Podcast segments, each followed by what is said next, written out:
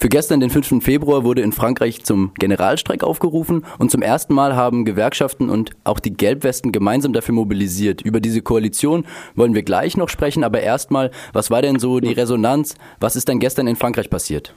Also zunächst, äh, es hat keinen Generalstreik gegeben. Der letzte Generalstreik, der den Sinn dieses Wortes erfüllt, fand in der zweiten Maihälfte und Anfang Juni 1968 statt. Was es allerdings gegeben hat, war ein Streiktag mit Arbeitsniederlegungen in manchen Bereichen und Straßendemonstrationen. Und es gab tatsächlich im Vorfeld Aufrufe, von denen ein Teil äh, den Begriff Generalstreik benutzte. Wobei, wenn eine gewisse Diskrepanz zur Realsituation besteht, dann war nicht auch immer vor, sagen wir mal, verbalradikalen und beschwörungsmäßig klingenden Aufrufen. Also vom Generalstreik sind wir weit entfernt. Wie gesagt, der letzte fand vor 50 Jahren statt.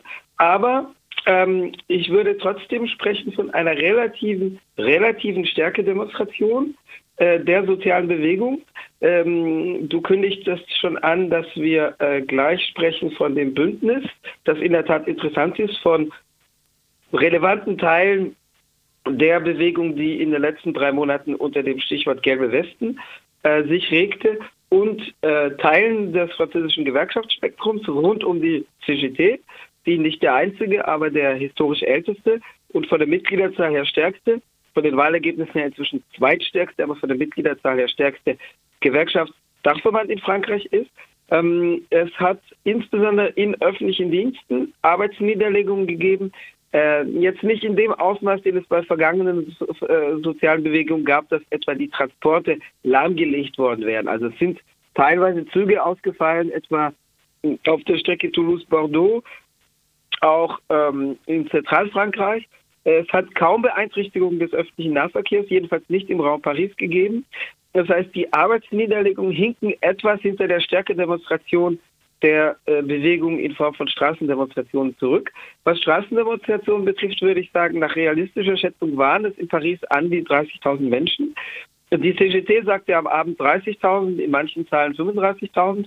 Die äh, Behörden gaben 18.000 an. Normalerweise liegt die Wahrheit ungefähr in der Mitte. Und die CGT übertreibt oft, oft auch hemmungslos die Veranstalterangaben, aber in diesem Fall scheint mir die Wahrheit näher bei den Gewerkschaftsangaben zu liegen. Also die Zahl 30.000 dürfte hinkommen. Ähm, es dauerte über eine Stunde, bis der Zug vorbeiging und äh, die Straßen waren an der Stelle sehr breit, also beim Eintreffen auf der Place de la Concorde.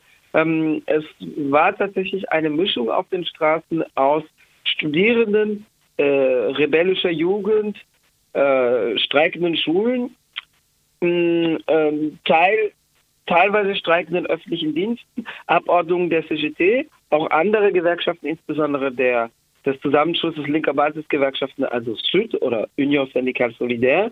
Ich würde sagen, die, die Straßendemonstrationen waren ein Ausdruck der Stärke. Über Paris hinaus es waren Zehntausende auf der Straße in Städten wie Toulouse, wie Marseille, ähm, wie Nantes. Aber äh, die, äh, die Auswirkungen, was Arbeitsniederlegungen betrifft, hinken doch dahinter zurück.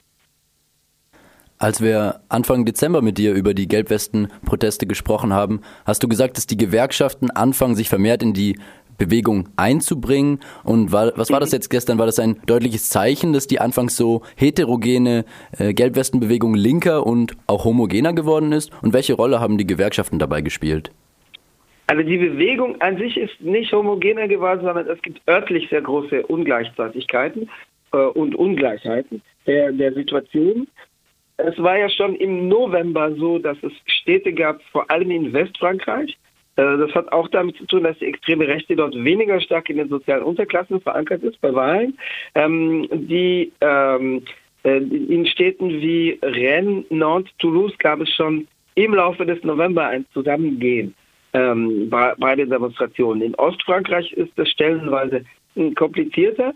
Ich denke, was stattgefunden hat gestern, es war nicht eine Koordination, das heißt, dass sich äh, Repräsentanten, Repräsentantinnen der Gelbwestenbewegung und ähm, die CGT oder andere Gewerkschaften vorher zusammengesetzt hätten und gesagt hätten, das machen wir jetzt, sondern es gab einen Aufruf, den die CGT startete. Mm, man muss dazu sagen, der Apparat, der Dachverband der CGT hat schon seit dem 1. Dezember mehrere Termine in den Raum gestellt, die de facto der Mobilisierung rund um die gelben Westen Konkurrenz machten, weil die CGT versucht hat, eigene Mobilisierungsschienen einzuziehen, weil es im, im Dachverband schwierig erschien, die gelben Westenbewegung zu unterstützen, weil sie außer, außerhalb des Einflussbereichs von Gewerkschaften entstanden ist, aber auch, weil in der heterogenen Mischung eben auch örtlich zum Teil reaktionäre Elemente dabei sind.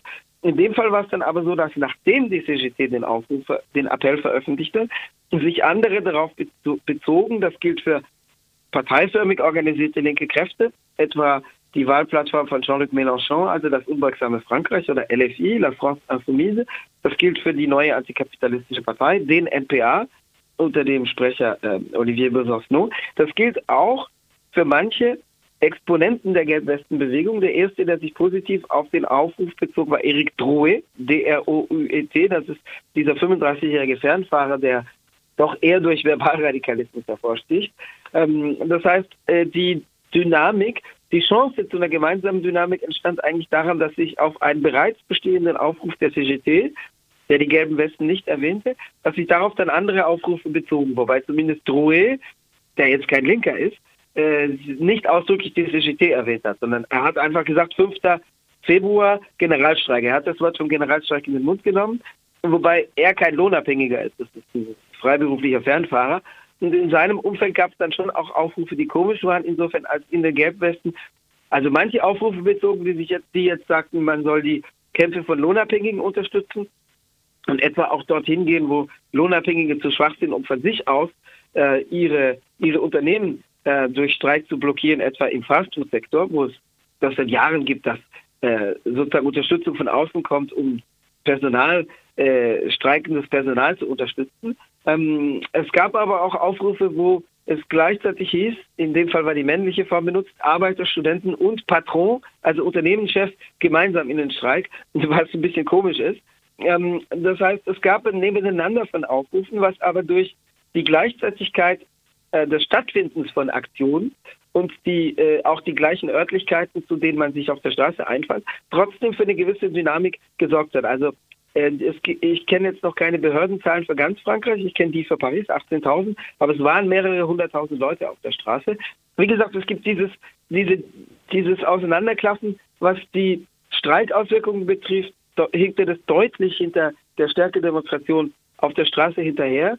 Aber ich würde trotzdem von einem Ausweis der Stärke sprechen, was die Zahl der Leute, die mobilisiert werden konnten, betrifft. Also das ging über das hinaus, deutlich zahlenmäßig, was an den Samstagen mobilisiert werden konnte. Ähm, äh, an den letzten Samstagen, also zuletzt am 2. Februar, ähm, im Zeichen der gelben Weste.